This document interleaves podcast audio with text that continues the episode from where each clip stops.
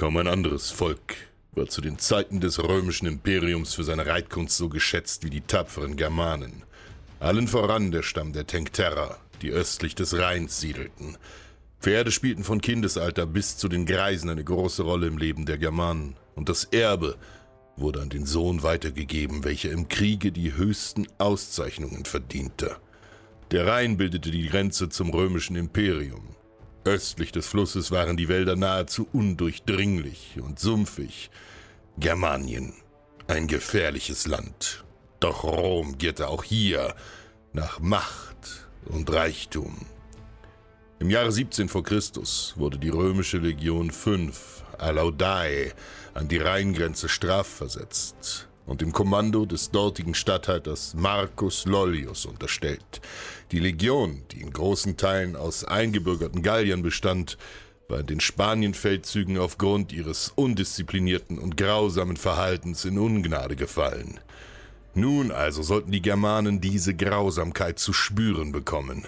Regelmäßig stießen Kohorten in die Siedlungen der Tencterra vor, um dort als neue Herren reiche Abgaben aus den germanischen Bewohnern zu pressen.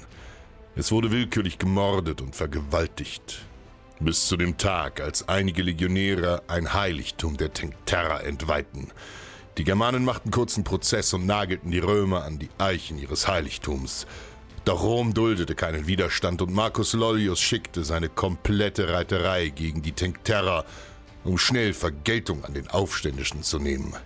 300 Equites überquerten den Rhein, in das unheimliche Land der Germanen und ritten weiter nach Westen. Doch ein Volk der Pferde mit Reiterei anzugreifen, war kein glücklicher Schachzug. Die Tencterra waren vorbereitet. Sie stellten den Römern eine Falle, und so starben auch diese Legionäre in den dichten Wäldern. Lollius kochte vor Wut. Er würde grausame Rache nehmen. Die Siedlungen der Tencterra sollten brennen. Alle Männer sollten hingerichtet, Frauen und Kinder versklavt werden, ohne auf Verstärkung zu warten, setzte er in tollkühner Arroganz die gesamte fünfte Legion in Marsch. Die Germanen wussten, was sie erwartet.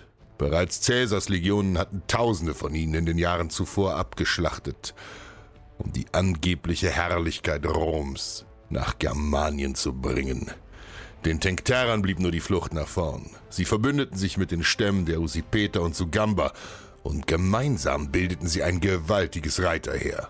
5000 wilde Krieger, die um ihre Freiheit und Heimat kämpften, setzten sich auf dem Rücken ihrer Pferde in Bewegung.